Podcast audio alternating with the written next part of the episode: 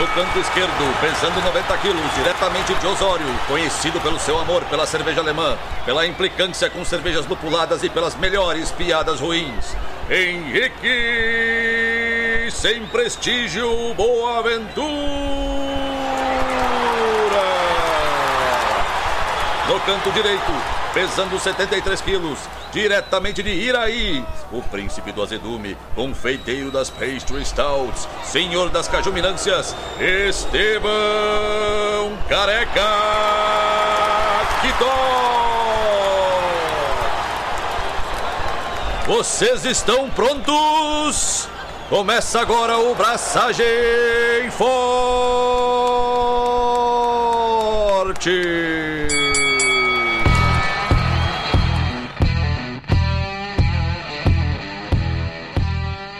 E aí, galera, Estevão da Suricato aqui. Alô, Loite, Henrique Boaventura e eu já paguei a minha cota de hidromel. Como assim pagou? Já paguei, já fiz, já vi que não é pra mim e, tipo, tô, tô bem feliz com essa minha decisão. Nem pra tomar? Assim, tipo, antes de iniciar esse programa, a gente tava discutindo sobre o, o prazer ou não prazer de tomar hidromel. Talvez eu tenha tido acesso a hidroméis que não eram de uma qualidade muito boa, tudo isso, tipo, Talvez. Talvez isso tenha impactado um pouco na minha percepção da nobre bebida melística feita de mel. Melística. Melística, meliacionada, não sei. Enfim, essa bebida feita à base de mel. E eu nunca, nunca, sabe aquele negócio? Nunca, nunca fui mordido pela, pela febre, assim. Mas eu sou, eu sou esse tipo de pessoa, né? Eu só tomo cerveja. Eu não tomo outras bebidas. Eu só tomo cerveja. Tipo, eu não tomo vinho, eu não tomo destilados, não tomo nada. Só toma cerveja no cu, né? eventualmente, tamo aí na vida, né, cara? Tipo, a vida não é fácil. Porra, deixa quicando. Perdemos. Perdemos o Estevão. O hidromel pegou já, velho. Puta. Pois é. Também, né, cara? 750ml no copo de hidromel aí. Meu, se fosse. Se esse copo fosse o equivalente a um. a- seria aquele chifre de zebu, tá ligado? Que faz umas 500 voltas, assim, tipo. Meu chapéu. Tá, além de ficar, meu caríssimo Estevão, achando outras coisas que eu tomo além de cerveja, o que, que tu tem feito da tua vida? O que se resume a tua vida desde a última vez que a gente conversou? Que já fazem duas semanas, né? Porque tivemos um- uma pausa. O que, que tu fez? Conta pra gente. Tô de férias, mano. Ainda tá? Real oficial de férias. Volto segunda. Ah, cara. Tu, tu nem sabe o que, que é isso, né? É tipo quando um. desliga o avatar da pessoa, a pessoa fica sem saber o que fazer, né? Cara, eu. Uns três dias fácil, assim. Eu olhava pro lado e, bah, eu tô. Tem alguma coisa muito errada, eu tô fazendo algo muito errado. Olhava pra Paty, Paty, o que, que, que, que, tá acontecendo? Tu tá braba comigo? Eu fiz alguma merda? Ela, não, por quê? E aí, passou alguns dias, eu me dei conta, tipo, eu não estava trabalhando e, e era o que tava errado, tá ligado? Ela podia ter respondido. Não ainda. Ela respondeu. Eu quis popar o- a imagem de megera dela. Boa. Além de não me contrariar, tu ainda disse que ela é megera. Boa. Ganhou vários pontos agora. Não, não ela, ela é uma querida. Sou muito falso. Por que tu tá rindo quando tu falou isso? Por nada. Mas, mano, fui pra Chapecó. Fui lá visitar minha avó e dei um pulo em Chapecó, na Nordes, lá. Tomei cerveja, dei um cursinho lá pro pessoal da regional de Chapecó da Serva Catarinense. E não me desliguei completamente. E essa semana eu vou ficar em casa estudando pra prova. Focado 100% na prova. E tu, meu? Dessa vez é sim, então. Cara, eu preciso, eu, eu preciso tirar 87. Justo. Aí eu viro National sem refazer o, o written. Mas, cara, pra quem tira 87, tira 90, né? Ah, quem tira 90, tira 95. E quem tira 95 não tirou 100 por quê? Não, o 90. Não vou tirar 90, óbvio. Mas é, o objetivo master é um dia tirar o 90. O objetivo master Ah, entendi. Foi boa, foi boa. Boa, muito boa. foi sem querer. Deve ter sido por isso. Entendi. E tu, meu? O que tu tem feito na minha ausência? Eu preciso tirar 91 e mais várias pontas e melhorar minha nota do written para virar. Você tirou 91, tu tem 88 no written? Não, eu tenho 79 no written e 81 na minha prova de taste. Então no taste tu tem que tirar 101, é isso? Pra virar master direto. Isso. Eu tenho que fazer esse milagre. Foi isso que tu tentou dizer, né? Isso, eu tenho que fazer esse milagre. Eu tenho que fazer várias coisas. E, tipo, é muito cansativo. Invejo positivamente o Thomas Pulpo por conseguir fazer isso, porque deve ser um, uma canseira gigantesca. É. Mas e aí, meu? Além de não estudar pra prova que tu não vai fazer, o que, que tu tem feito? Eu vou aplicar a prova. Eu serei o carrasco. Pense nisso. Seria muito ruim da minha parte, tipo, chegar sem camisa e com um saco na cabeça, que nem os carrascos de- dos filmes medievais. Seria nojento. Seria bem nojento, na verdade. Bem nojento. Imagem ruim na minha cabeça. Enfim, temos uma Califórnia Common a caminho. Mais um estilo que O que, que você vai fazer com essa informação? Vai lá desesperadamente no BJCP Score e vai começar a arriscar. Mas tô com a receita já, eu quero braçar ela, aproveitar uma, uma lama da minha Keller Beer. Vou aproveitar a lama dela para fermentar uma California Common. Tô empolgado com isso, porque é um, um estilo que a Carol gosta. E eu tenho certeza que vai ficar massa e ela vai curtir. Tô me preparando para aplicar o exame do BJCP. Lidar com seres humanos, gente, é uma tarefa homérica, eu diria. Ah, mas eu quero isso. Ah, mas eu quero aquilo. Não trabalhamos com querer coisas. A gente trabalha com regras. Tá rolando floquinhos de neve? Rolou uns floquinhos, mas eu já cortei na raiz, assim, porque, porque eu sou assim. Mas já tá tudo ok, já temos todas as 12 pessoas elencadas para pro certame. E vai dar tudo bom, vai dar tudo bom, vai ser massa. Certame. Certame. O Henrique tá tentando me botar no mindset pra prova. Tipo, certame, competição. A única coisa que tu não vai saber é quais são as cervejas. Isso tu não vai saber nem ferrando. Eu vou saber na hora, né, mano? Ah, na hora sim, de 12 em 12 minutos. E também participei dos Rua de Lúpulo. Não perguntei se eu podia falar o assunto, então não vou falar o assunto. Mas um abraço pra Lud, pro Leandro. Participei lá, fiz uma participação enquanto o Estevão usufruía do seu período sabático de férias e, e afins. Eu tava lá, Nem esfriou gerando conteúdo. a cama do teu lado Não. e já tinha alguém deitado, velho. Puta que pariu, velho. Que horror, gente. O molde do colchão ainda tava amassado, né? Cheguei em casa, o chinelo tava molhado, é isso? Isso parece uma experiência muito triste da tua vida, mas tudo bem. Chinelo molhado é foda, né, meu? Poxa, mas é isso. Ah, Quando é que vai ao ar esse programa aí? se eu não tô enganado, eu acho que é em maio. Olha, temos um planejamento, né? Tem gente organizada nesse mundo. Caralho. Não, a gente não pode falar isso porque a gente foi organizado por um período de tempo. Curto. Até que a gente olhou pra organização e disse: vamos queimar essa organização em prol da nossa sanidade. Aí eu achei uma justa troca. Acho justo. Exatamente. Mas é isso.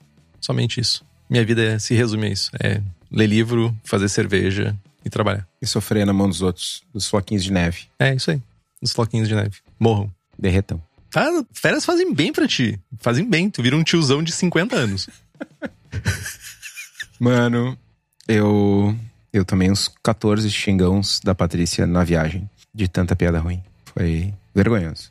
Mas enfim. Antes da gente partir pro conteúdo real oficial e falarmos de hidromel, eu tenho um aviso paroquial importantíssimo. Teremos, finalmente, depois de muitos e muitos anos, o primeiro encontro braçagem fortístico real oficial com a presença do Henrique, né? Henrique, agora era a hora que tu diria sim, é verdade esse bilhete. Eu não quero me comprometer com nada. Depois fica gravado. Porra, mano. Tá, eu vou estar lá. Boa, obrigado. Vai ser dia 7 de maio, sábado, que é o National Homebrew Day. Vai ser lá na Cubo, em Porto Alegre, Moura Azevedo 237. A gente vai fazer um evento iniciando mais cedo. Vai estar o Henrique, obviamente, vai estar eu. A Hops Company vai estar fazendo uma ação muito massa, distribuindo alguns lúpulos que não chegam para nós, cervejeiros caseiros. Eles vão estar lá com os pacotes abertos, fazendo fracionamento com nitrogênio, selador a vácuo e tal. E fiquem ligados que nos próximos duas semanas, três semanas aí vem mais informações. Vai ter, é para ter rango especial, comida serva especial, enfim. É para ser um dia de celebração e participação do Henrique.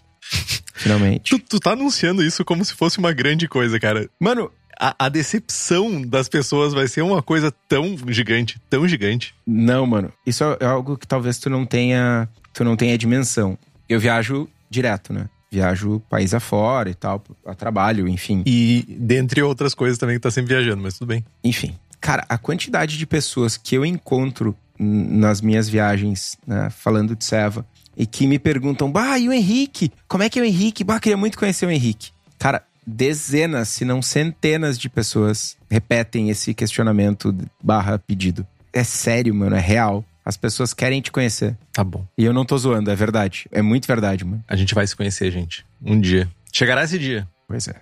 Mas é isso. É isso. Eu tenho um compromisso agora. Foi criado. Expectativas foram criadas. E eu tenho que dar continuidade com a pauta assim, tipo, continue. Vai. Continue. Tudo bem. Mas tem uma coisa. Esse aviso, esse encontro braçagem fortístico oficial real, chegou antes para as pessoas que nos apoiam. As pessoas que dão um caraminguá para estar tá participando, para estar tá ativamente junto, próximas de nós aqui, que além de estar tá ouvindo essa gravação ao vivo, também participam do melhor grupo de WhatsApp cervejeiro onde tem sorteios, tem merchan exclusivo, tem a camiseta que tá saindo agora. Inclusive, se você ainda não fez o seu pedido, sua pré-compra, me esqueci até como é que se chama isso, pré-compra talvez seja o nome, tá lá para fazer. E receber mensagens de bom dia, boa tarde agora também. Tem um boa tarde que eu, que eu vi esses dias. Boa noite. O melhor grupo cervejeiro, que é o boa tarde e boa noite do Estevão, né? Então faça como Bruno Cauê, Camila Vec, Carlos Alberto Poitevin, Diogo Longo, Felipe Augusto Kintzer, Felipe Lécio, Gabriel Mendes de Souza Martins, José Coelho Alves, Christopher Murata, Luiz Henrique de Camargo, Marcelo Fernando Arruda, Rodrigo Cerverim, Thiago Gross e Wellington de Oliveira Ferreira, que nos apoie pelo link do Apoia-se, que é o apoia.c barra braçagem traço forte. O link tá aqui no post. Não precisa nem se preocupar, é só clicar e ir lá nos apoiar.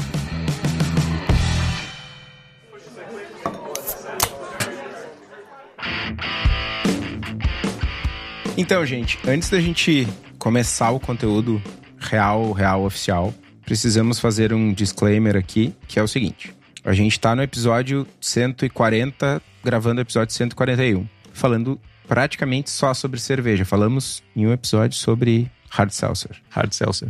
E a gente falou sobre... ah, Não falou sobre alguma outra coisa também? Talvez. Enfim, vocês entenderam a ideia. A gente não falou sobre Chatarina Sour, não falou sobre Smooth Sours, não falou sobre essas coisas que não são cervejas, então... Quase 140 episódios só falando de cerveja. Não vai ser nenhum episódio sobre hidromel que a gente vai aprofundar loucamente. Muito antes, pelo contrário. Esse episódio, ele é um apanhado geral, super superficial, né? E para falar um pouquinho de pouquinho de produção, um pouquinho de insumos, um pouquinho de estilos e trazer um pouco à tona, né, o, o hidromel é fermentado, dá barato, né? Então a gente a gente curte. Não vai ter promessinha, né? Vai ter promessinha? Ia. Tá, tá doendo, né? Eu sabia que ia vir promessinha. Já me perguntaram em algum momento. Não vou prometer, porque o Henrique me deu uma pedrada aqui, mas a- o argumento foi: tá, vocês falaram de hard seltzer, vão falar de hidromel, querem falar de cidra, vocês têm que fazer um programa de vinho também. Aí eu digo: faz sentido, mas não faremos. Pra quem? Pra quem faz sentido? Vamos falar sobre sangue de boi. Sobre as qualidades olfativas. Mano, vinho da colônia, velho. Vou chamar meu pai, entrevistar meu pai aqui. A gente deveria fazer um programa com os nossos pais. Aí o teu pai fala sobre vinho da colônia e o meu pai fala sobre a teoria dele de que na Brahma botavam repolho na cerveja. Eu tenho uma gravação do meu pai falando isso, inclusive. Vamos lá. Não vou, não vou engajar em, em na corneta com teu pai, mano. Nunca faria isso. Por quê? Eu conectei ele, cara. Cara, mas né? Tu é o filho dele. Não. Veja que parada interessante. Eu expliquei pra ele, cara, e ele me escutou, ouviu e perguntava as coisas. Foi bem massa. Eu tenho uma gravação de seis minutos desse rolê. Foi bem massa. E aí no final ele. É. Mas. Mas chegava os caminhão de repolho. Não, não. não, não, não vou falar. Quase falei. Bom, vamos lá. Hidromel. Que porra é essa? Né? Por que, que a gente tá falando de hidromel? Por que hidromel?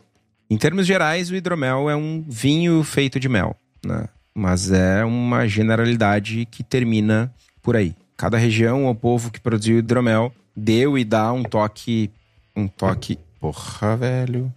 Eu dei dois toques no microfone. Mais do que a civilização, região ou povo. Cada região. cada região ou povo que produziu ou produz hidromel dá o seu toque personalizado, né? Diferente. É mais ou menos como a gente falar de cervejas históricas, né? Cada região, cada povo produz o seu, a sua versão, né? E basta a gente olhar para as variedades de hidromel na tradição do noroeste da Europa para começar a ver essa diversidade. E o hidromel tem uma coisa curiosa que dentro de um mesmo estilo tu pode ter variações de intensidades de atributos diferentes, mais ou menos como no 21B lá, Specialty IPA, a gente tem, a gente pode ter Session e Double. No hidromel a gente tem esse tipo de Saison. esse Saison também. A gente tem esse tipo de, de graduação. Né? Existem os hidroméis tranquilos, os hidroméis frisantes e os espumantes. Não, não, pera só um pouquinho. Tu tá de sacanagem.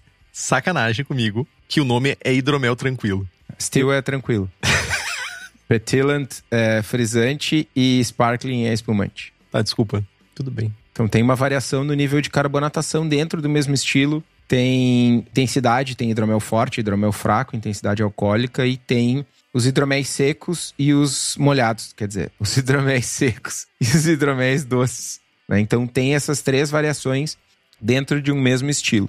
Né? Sem contar que tem uma pá de categoria com papagaiada, que dias de passagem são muito mais comuns nos hidroméis do que na cerveja, ou ao menos eram mais comuns há mais tempo. Né? Mas aí a gente se pergunta, né? O que, que tudo isso tem a ver conosco, né? Que estamos aqui fazendo ceva. É aquilo que eu sempre falo: tem álcool, dá barato e, e é fermentado. Né? Só isso já vale uns minutinhos para a gente falar um pouco sobre hidromel, mas também porque muita gente que faz cerveja faz hidromel e porque o processo de produção ele partilha de conceitos e equipamentos, então faz sentido a gente falar sobre, sobre hidromel. Justo. Acho que fermentar sempre é divertido, né? Essa que é a grande questão. Fermentar é preciso. Vai ter um episódio sobre picles. E isso é divertido. Fazer pão. Pão não dá barato. Panificação forte. Ah, depende. Se deixar mofar e tu comer aqueles mofos lá, pode ser que dê um rolê, tipo, dá brilho. Ou morte. Não sei. Mas voltando para uma parte que me diverte, que me, me enche de energia e de vontade de falar, vamos falar um pouquinho sobre história. A história do hidromel, de alguma forma, remete aos primórdios da nossa civilização, né? Da civilização que a gente tá aqui fazendo parte dela, fazendo uma boa parte ou não, não sabemos. É provavelmente um forte candidato a ser o ancestral de todas as bebidas fermentadas.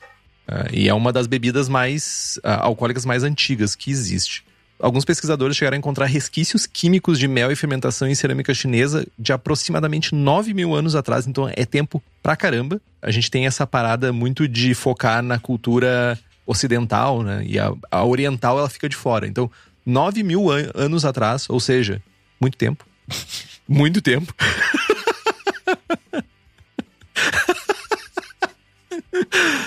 já tinha gente fazendo hidromel, já tinha gente fazendo fermentação usando como mel, mel como a fonte de açúcar e fermentando isso. A partir daí são vários registros de fermentação de mel na história, na história da humanidade, que vai desde registro em textos religiosos até o brother Ari, Aristóteles, falando que hidromel era o seu traguinho favorito, preferido. Então, se o brother Ari falou isso, o que, que vai dizer pra nós, né? A origem do hidromel parece ser, de alguma forma, mel fermentado, né, junto com a água.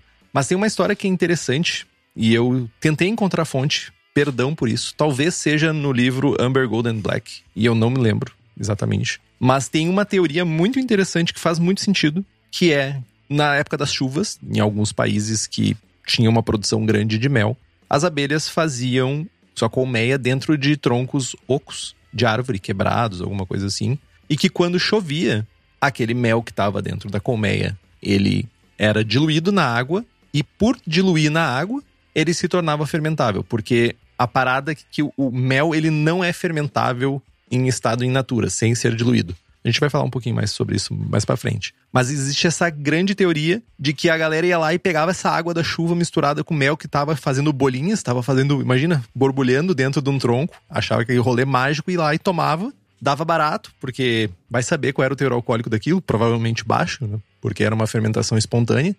E era uma teoria bem interessante para o surgimento do hidromel. E diferentes épocas e culturas tiveram vários tipos, várias variedades de hidromel que eram apreciadas. E muitas delas viraram esses estilos consolidados que o Kitó vai trazer um pouquinho pra gente, segundo o BJCP. Eu fico imaginando, tipo, a segunda pessoa que tomou hidromel, beleza. Esse cara é um. Viu o tragoléu do brother e, e se atirou. Agora, a primeira pessoa, né? Tipo, mano, tem uma água Meu, mas isso é a parte interessante. cheia de mosca, cheia de bolha, com cheiro total aleatório num tronco, mano. Nossa, vou tomar. Por que não, né? e aí toma e é ruim, tá ligado? É ruim porque é, certamente é diferente de tudo que a Pinta já tomou na vida. Certamente ela achou ruim. Vou tomar mais. Até dar loucurinha. Eu tava lendo um artigo bem interessante que é como a história oral fez com que as pessoas conseguissem comer certas comidas ou consumir certas bebidas. Basicamente porque a história oral transmitia que, tipo, tu precisa fazer tal e tal processo para conseguir chegar no resultado de que aquela comida não mata. E o exemplo é, é. Tem uma. Eu não me lembro do que, que é com mandiocas, não sei o que, que é exatamente. Tem um. Tucupi. Tucupi, isso. E o tucupi, tu precisa, sei lá, fazer um processo hiper complexo para tirar as toxinas que paralisam. Paralisam. Paralisam. Para, não sei. Travam as tuas pernas. e tu tem uma, uma doença que, tipo, trava as pernas da pessoa. E eu fico muito imaginando, tipo assim, a pessoa com tucupi na mão. A primeira pessoa deu uma mordida. É líquido, mano. Caiu. Não sei. Dane-se, tomou um gole. Segunda pessoa foi lá. Ah, aquela pessoa morreu, só fez isso aqui. Eu vou fazer gargurejo. Botou na boca e fez. Não morreu. Cara, é muito maluco. Sei lá, eu... E, e, mas esse artigo é bem interessante, porque ia passando uh, como a história oral fez com que as pessoas sobrevivessem a querer comer comidas que eram tóxicas. Bem interessante. Ah, velho, gargure. Ó, tu nunca fez gargurejo quando tava com dor de garganta? Gargurejo. Tem os gargumilho e o gargurejo. Ah, concentra, Estevão. Vamos lá. Tu deveria tirar férias mais vezes por ano, cara. Deveria.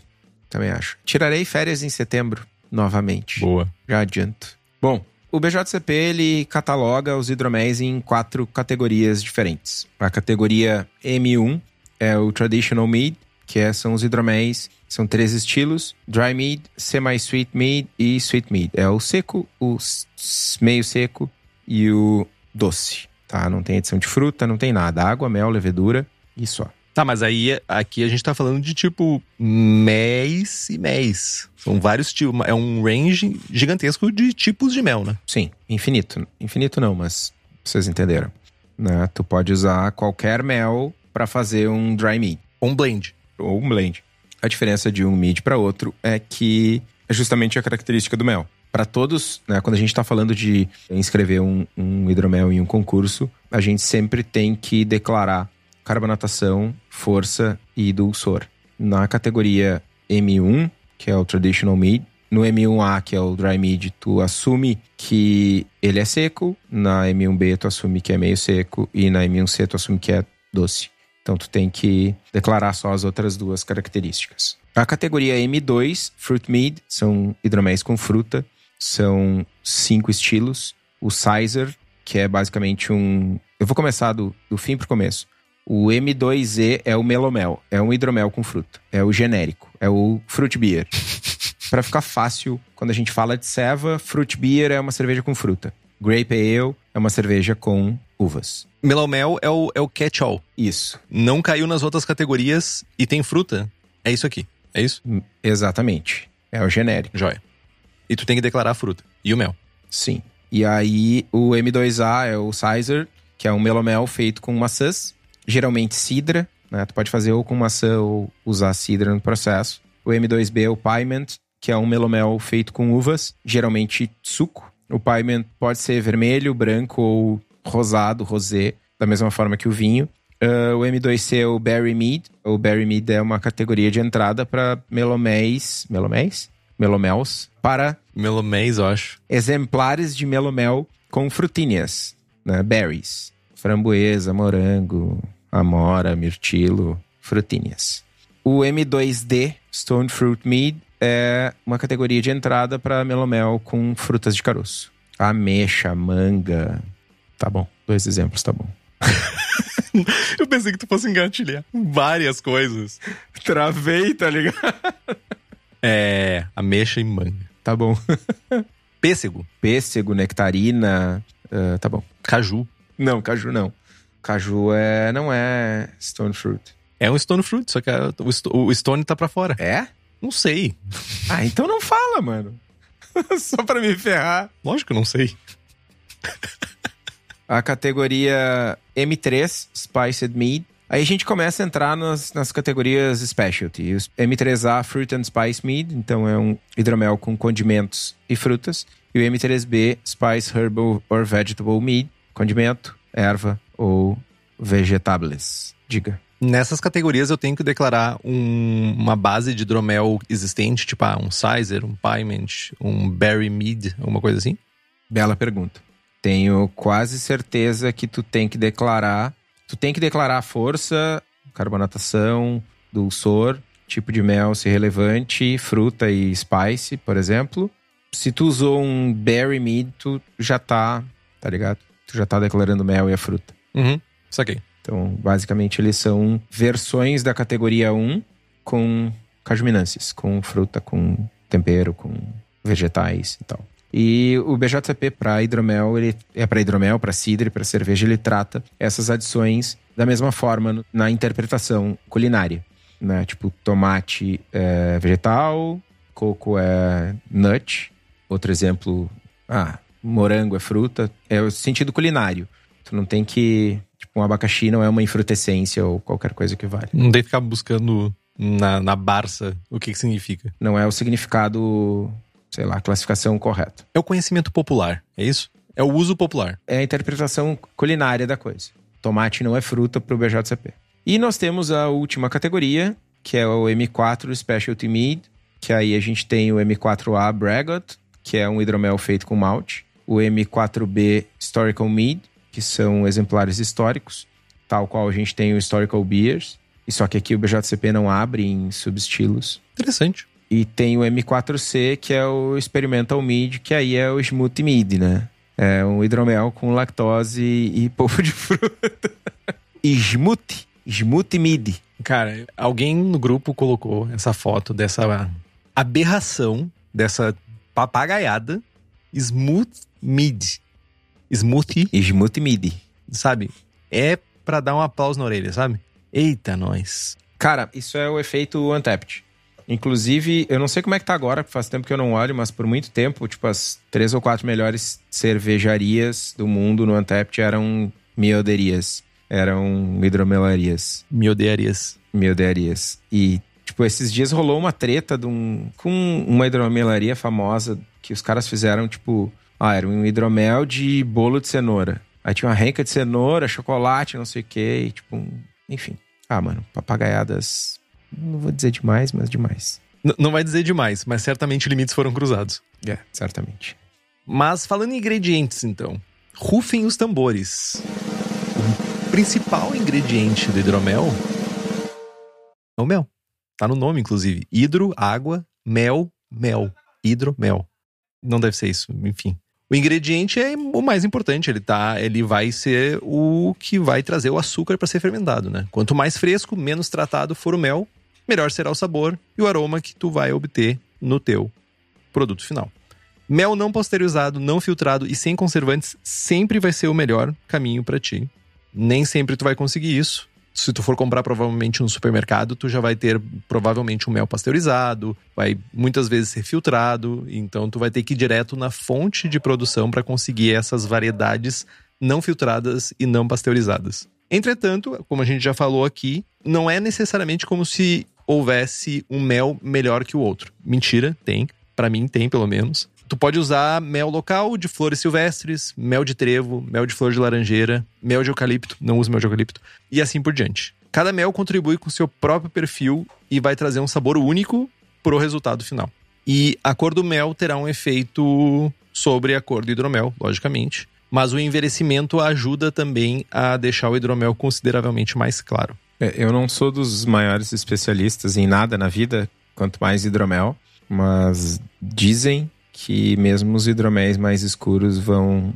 Eles vão ficando muito mais claros com o envelhecimento. Os- o meu caso, eu guardei o hidromel que eu fiz por muito tempo, tipo, anos. E ele ficou mais claro, realmente. Ele foi ficando mais claro, mais claro.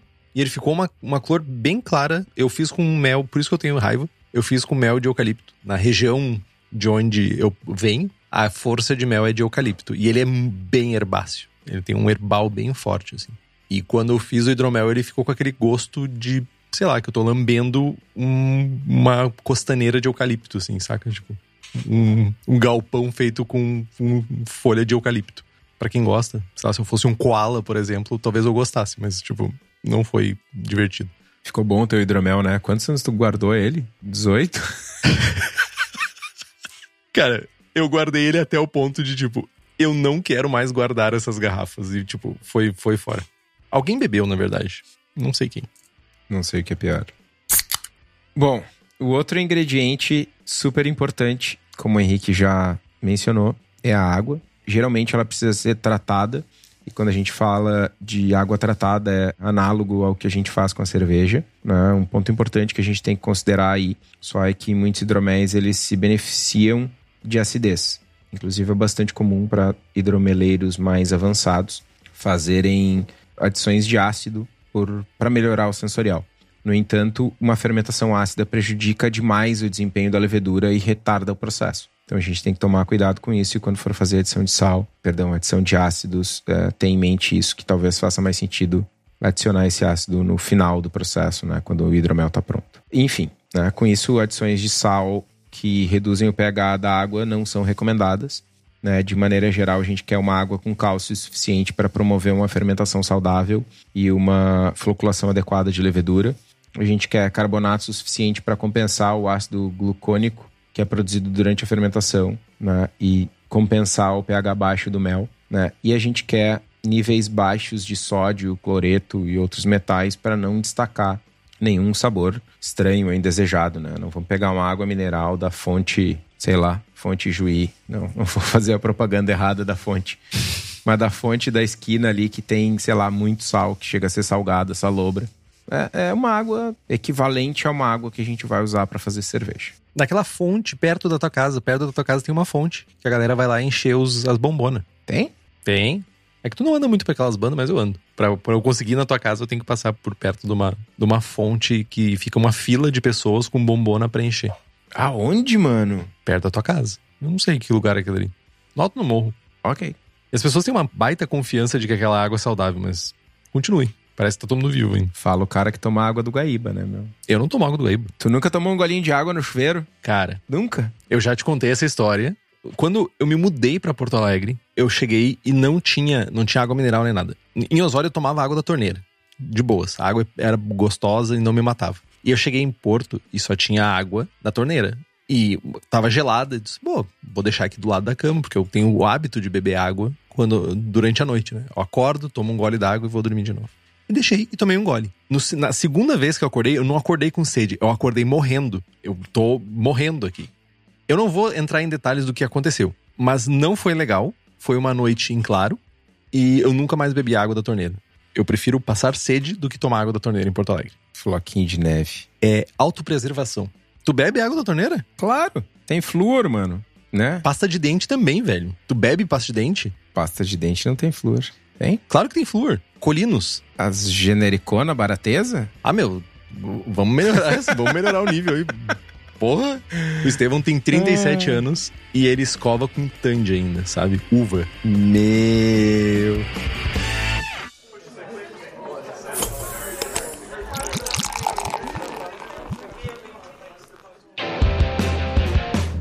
Levedura.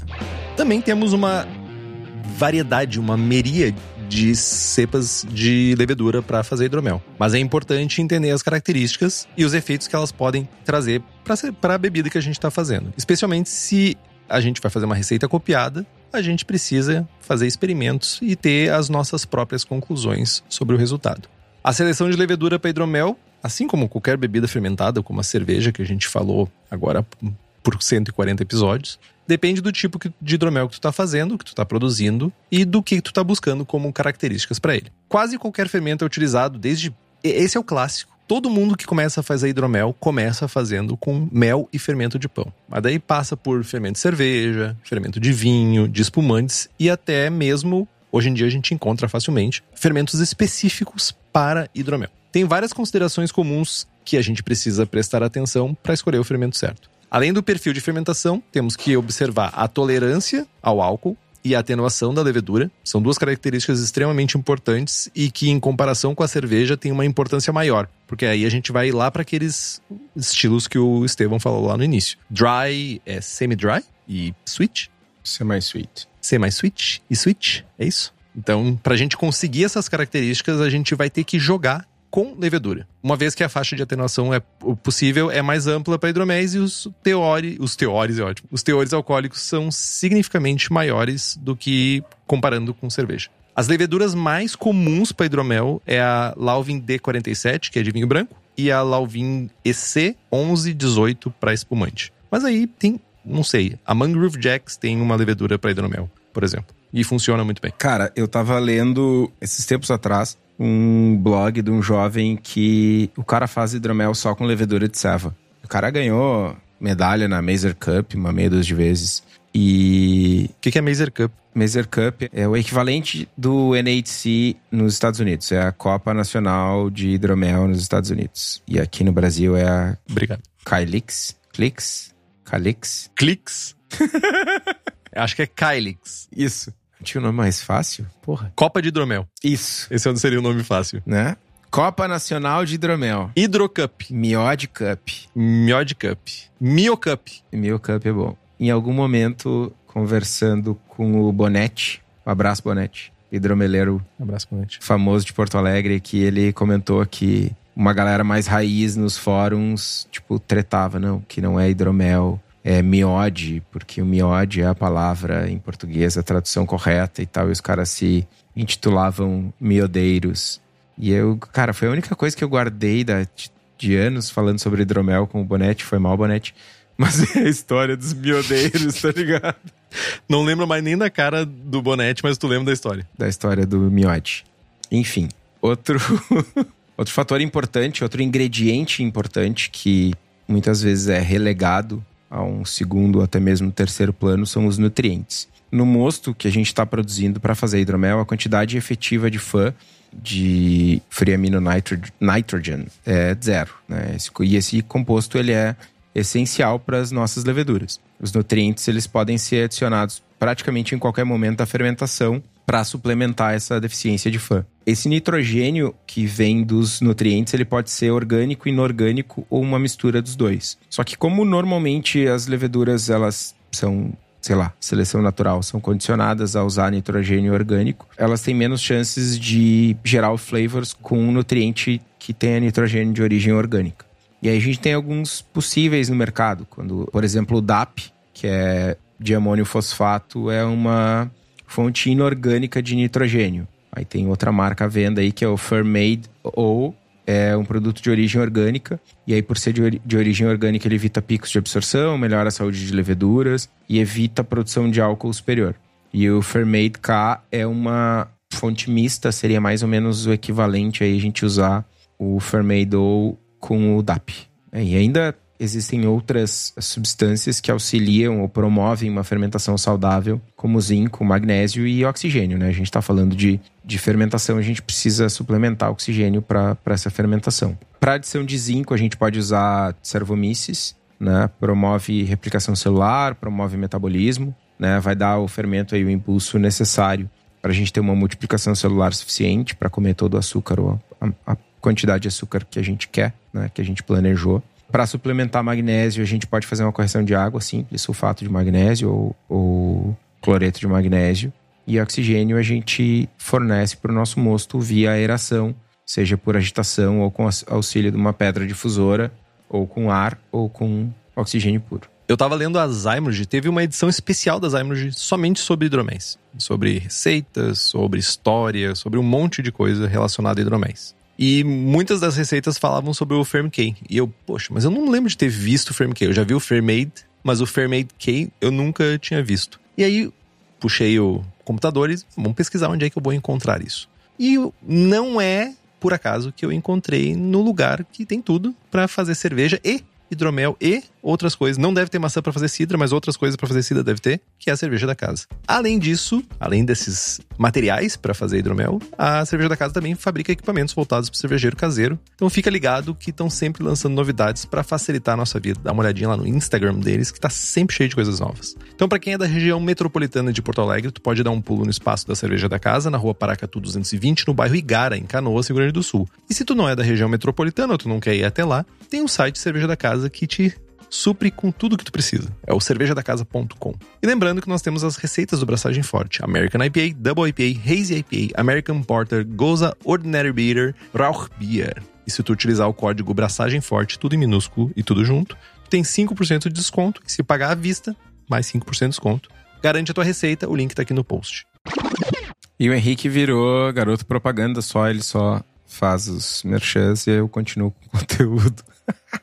Afinal de contas, você é nosso futuro juiz de hidromel. Mano, o Fabiano larga no chat aqui que a gente tem que criar junto com o. o é a gente tem que criar por minha conta, mas que o Daniel tem que criar o hidromel da casa agora, é, é a outra empresa. Boa. Ou não? Pão da casa, depois. Não. Pão da casa. Pão da casa. Pão de casa. Cara, tu não faz nem queijo pra mim, velho. Tu fica falando que tu faz pão agora. Meu. Não, não faço mais pão. Eu por um tempo fiz. Agora eu não faço mais. Tem mais tempo pra isso. Não tem tempo nem pra fazer minha queijo, velho. Viu? Isso corrobora com a minha versão. Ok. Bom, falando de produção, então, né, da braçagem, aspas virtuais aí. A produção do hidromel tradicional lembra a produção de cerveja com extrato. Né? Quando eu falo hidromel tradicional, é sem papagaiadas, né? A gente não tem moagem, não tem mostura. Basicamente, o processo consiste em misturar o mel e a água e, a partir daí, tocar a fermentação adiante. Me. Assim tu me desconcentra, meu. Leia em voz alta para os outros ouvintes. É que eu fiquei me perguntando se braçagem é de cerveja, né? Beer, brew. E eu fiquei me perguntando se, no caso do hidromel, seria massagem, meaçagem. Não sei. Ah, só isso. Ok. Bom, força. Força que a gente tá chegando no fim.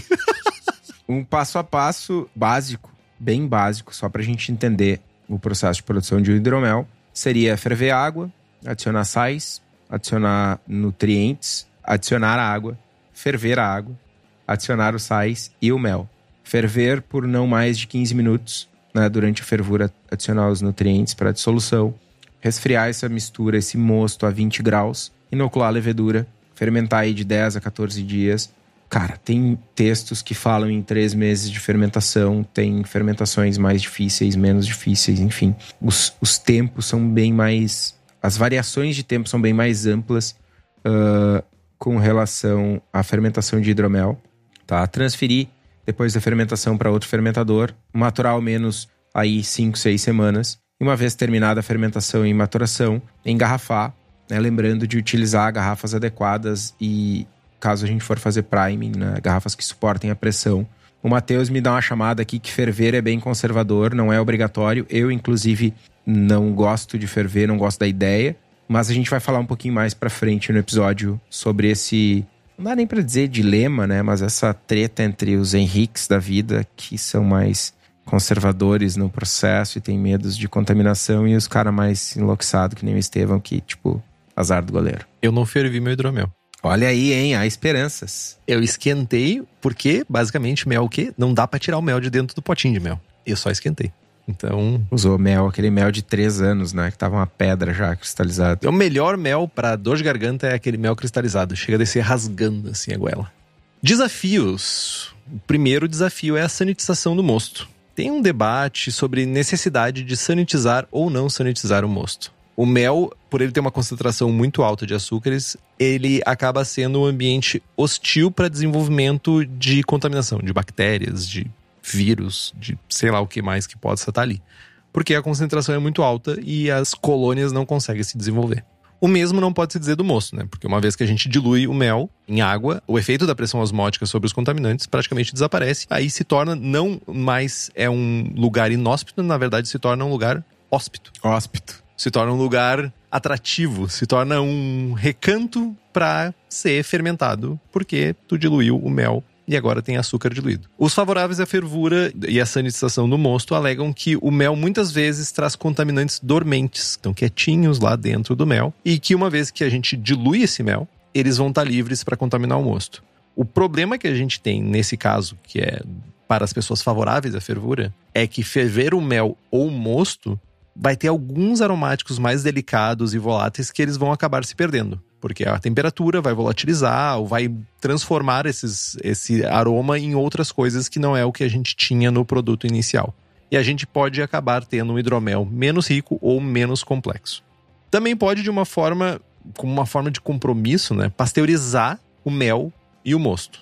Ah, tipo, levar a temperatura de, de 75 graus por 15 minutos deve ser o suficiente para conseguir eliminar possíveis fontes de contaminação e diminuir um pouco essa perda de aromáticos que a gente tem numa fervura completa, né? Cara, eu queria só fazer dois adendos aí a respeito da língua portuguesa. O primeiro é que a gente falhou, né? O antônimo de inóspito não é hóspito, mano.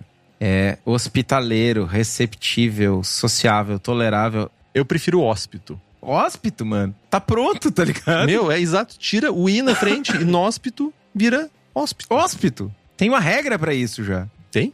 Sim, é a mesma que diz que tem o negociável e o inegociável, velho. Seria negocialeiro, no caso, comparando com. Deveria ser negocialeiro. O outro comentário a respeito da língua portuguesa é que em inglês a gente tem o compromise. E, tipo, a tradução seria compromisso, mas o significado falta, não é o mesmo, né? Não. A gente pode tentar, de certa forma, driblar a fervura e ainda ter alguns dos efeitos da fervura pasteurizando o mel e o mosto.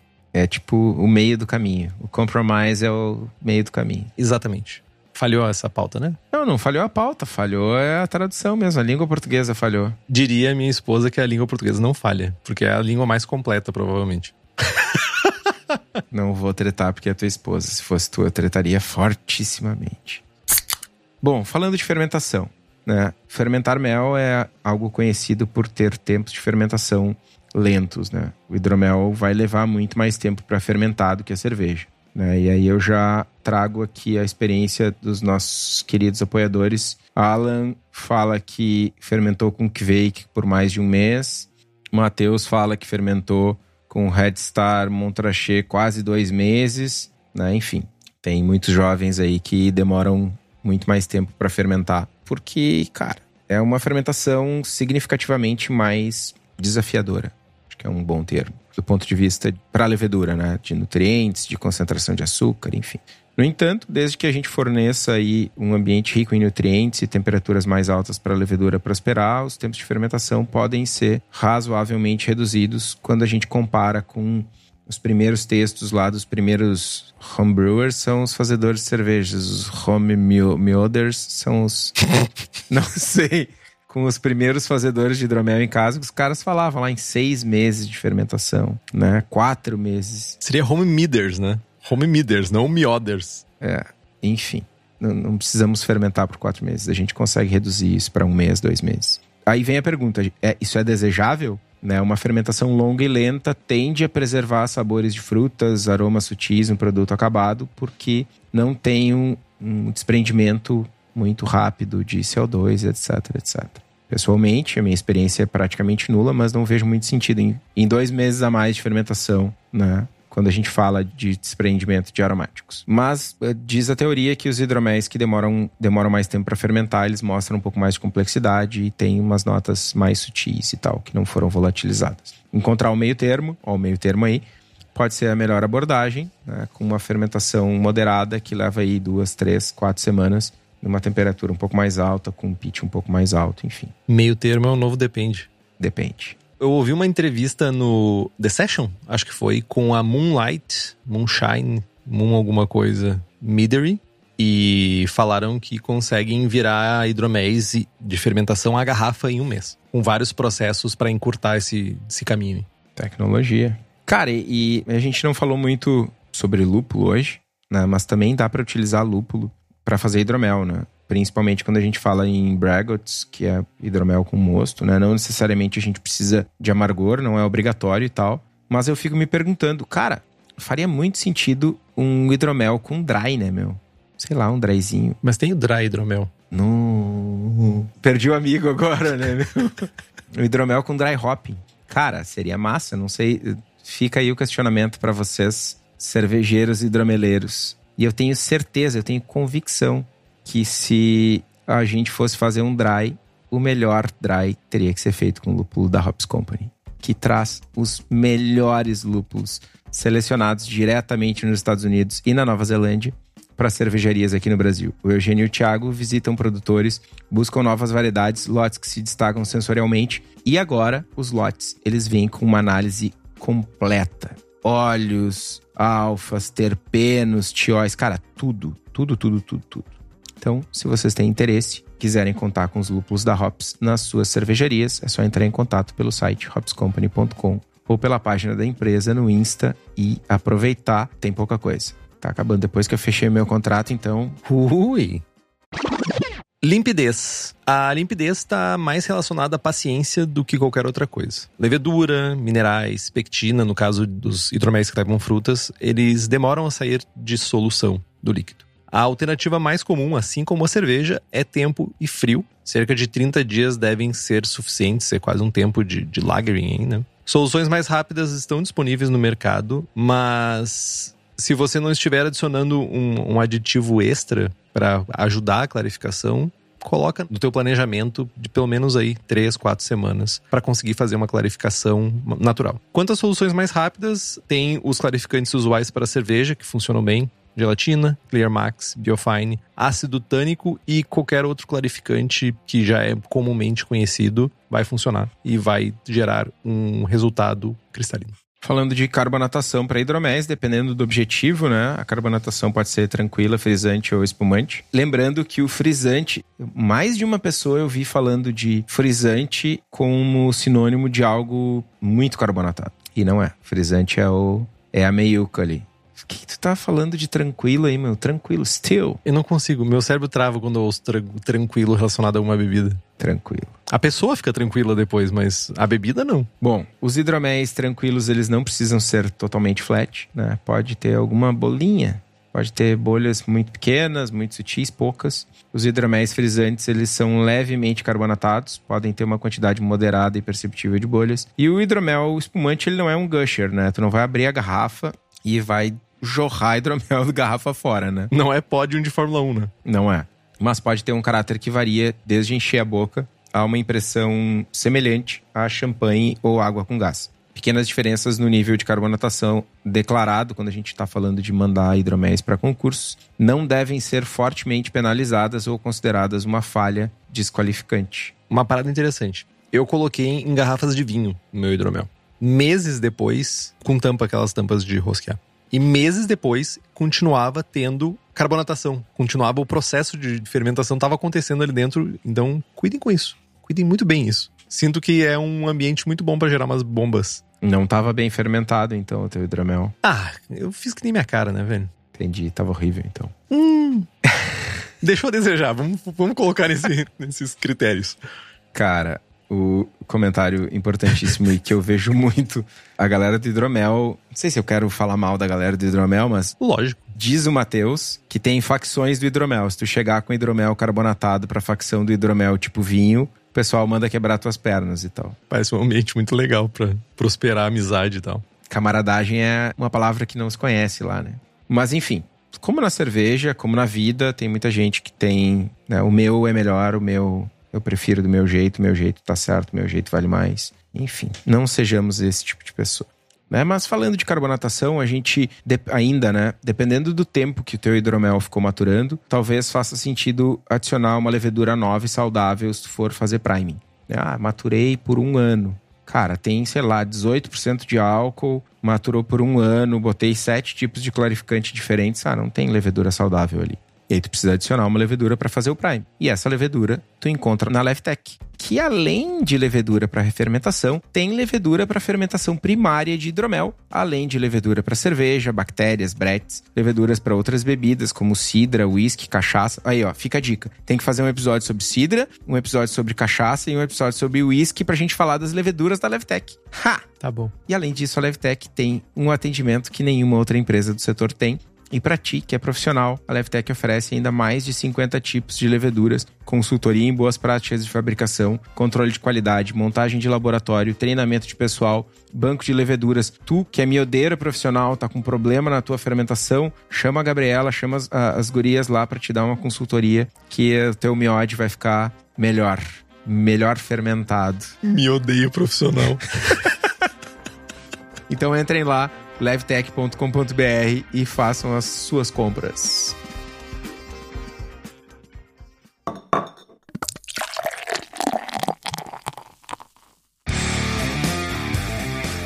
Livros, para você que quer se aprofundar, porque aqui foi raso. A gente falou que ia ser raso. Mas tu quer, tu achou interessante, tu quer ter um baldinho que nem o Estevão, que toma hidromel de baldinho e vai ficar loucaço no final dessa gravação. Eu tô remando já. The Complete Midmaker, do Ken Schramm, acho que é o sobrenome. Estevão mostra na, na imagem agora o, o livro. E tem receita, com zero compromisso de que vai dar certo, mas temos uma receita. É a receita que, basicamente, a receita, eh, mudando a, a porcentagem de mel, é a receita que eu também fiz, que o Kitó fez, então não muda muito. Para fazer uma dry mid, que é o estilo M1A, o parâmetros para 20 litros. Vai ter uma OG de 1090, uma FG de 1000 e um teor alcoólico de 12%. Os ingredientes são 6 kg de mel. Aí tu pode escolher a variedade de mel que tu quiser, que tá mais acessível para ti. Flores silvestres, flores do campo, flor de laranjeira, não sei o que mais, cerejeira. Escolhe o que tu quiser, o que tu gosta mais. Vai, vai para esse lado, vai pelo mel que você gosta mais. 16 litros de água, 4 sachês de Lauvan D47, DAP, que é o, o nutriente, Servin, Servonomices, também é outra coisa importante. E o processo é basicamente replicando o que o Kitó já tinha explicado antes. Dissolver os nutrientes em 200 ml de água fervente e adicionar na água. Fazer a infusão do mel na água, tentar usar o próprio calor da água para tirar de dentro. Geralmente vem em potes ou em baldes, vai te ajudar a tornar menos viscoso o mel. Fazer o inóculo, baixar a temperatura, pode ser a temperatura ambiente, ou tu pode usar também um chiller para isso, mas deixar dentro do balde chegar a temperatura de 20 graus e fazer o inóculo da levedura. E fermentar até atenuar. Vai demorar aí de duas a três semanas. Depois disso, isso é uma receita básica, não é com grandes processos, é para te iniciar no processo. É só para te dar o kickstart. Vou começar a fazer hidromel. Eu sei que tem mil outros processos. Degasificar, fazer não sei o que mais. A gente tá falando da pessoa que, tipo assim, quero começar. Do jeito mais fácil. O jeito Henrique. Vai fazer o hidromel aquele que vai ficar guardado lá, mas é um jeito. Ainda assim é um jeito. Depois que fermentou, dessas duas ou três semanas, tu vai transferir do fermentador e maturar por seis semanas a zero graus ou até clarificar. E daí tu vai envasar, escolher garrafas que suportem, faz daí minha dica, garrafa de vinho. Invasa e matura por dois meses. E depois de dois meses, tu prova o resultado da tua bebida. Tá pronto. Cara, uma coisa que, que eu sempre, sempre admirei na galera que faz hidromel a papagaiada dentre a galera que faz hidromel é algo muito menos. tem muito menos estigma. Né? Pelo menos nos encontros da serva gaúcha que uma galera que fazia hidromel levava e tal. Tipo, raramente chegava um, sei lá, um dry meat, um show meat da vida, tá ligado? O cara chegava lá, não, esse aqui eu fiz com mel caramelizado, com flor de laranjeira, com pata de morcego e, e tipo, e tipo a lista de ingredientes loucos, papagaientos, era tipo 20 ingredientes por hidromel, tá ligado?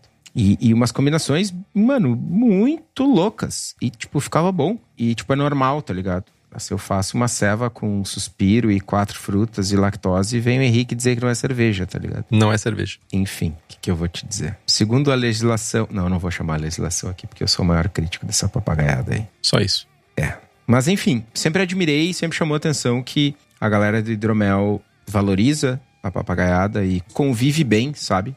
Com essa busca por sabores e aromas diferentes. Acho massa. Mais um motivo, possivelmente, porque eu não gosto de hidromel, mas tudo bem. Não tô tirando o direito das pessoas fazerem hidromel. Sem comentários. a cara de desprezo do Estevão é uma coisa. É, não, cara, se alguém por aí não sabe, tem dúvida de como é uma cara de desprezo, printem a tela agora. Essa é a cara de desprezo. Entendi. Mas eu ainda vou me aventurar em algum momento, quando eu tiver mais espaço, em voltar a fazer hidromel. Eu gostaria de ter a experiência de fazer talvez um hidromel bom. Fazer um smoothie midi? Não que nem minha cara, no caso. Vamos fazer uma collab? Lá vem. Não, vamos fazer um hidromel juntos, mano. Porra, velho. Um dry mid? Sim. Vamos. Vai sim. Aí sim, porque daí eu não vou ficar com 20 litros de hidromel em casa. Olha aí, hein? Promessinha. 10 litrinhos? Promessinha, vamos fazer. Se vocês gostaram do programa e quiserem, acham que vale a pena fazer uma série sobre hidromel, manda mensagem para nós, hein? Diz assim, ó, foi massa, vamos nos aprofundar nisso porque tem, tem futuro. Mas manda pra gente aí. Temos mais uma coisa que tô? Ou é isso? Por hoje é só, pessoal. Compre os livros que estão no post, nós ganhamos uma porcentagem e você não gasta um centavo a mais por isso. Compre também as camisetas do Braçagem Forte na nossa lojinha. Nós temos a camiseta com logo, nós temos algumas outras camisetas e nós temos o boné do Braçagem Forte. O link tá lá no site. Curta nossa página no Instagram e assine o feed do, do podcast, né? Para você receber no seu agregador de podcast favorito. Também estamos no Spotify, Google Podcasts e Deezer. E se você gosta do programa e quiser fazer um review no iTunes, fazer, botar uma mensagem de apoio lá pra gente e cinco estrelinhas, e também fazer a mesma coisa no Spotify. Mas daí não tem mensagem, é só as estrelinhas, e é cinco estrelinhas, não é menos do que isso. Isso é muito importante pro podcast ir mais longe. Compartilhe o episódio com seus amigos. Tem dúvida, sugestão de pauta, críticas, quer anunciar sua empresa ou seu produto? E-mail para contato arroba ou mande uma mensagem para nós no Instagram ou Facebook. É isso que toca. É isso. Braçagem forte. Braçagem forte.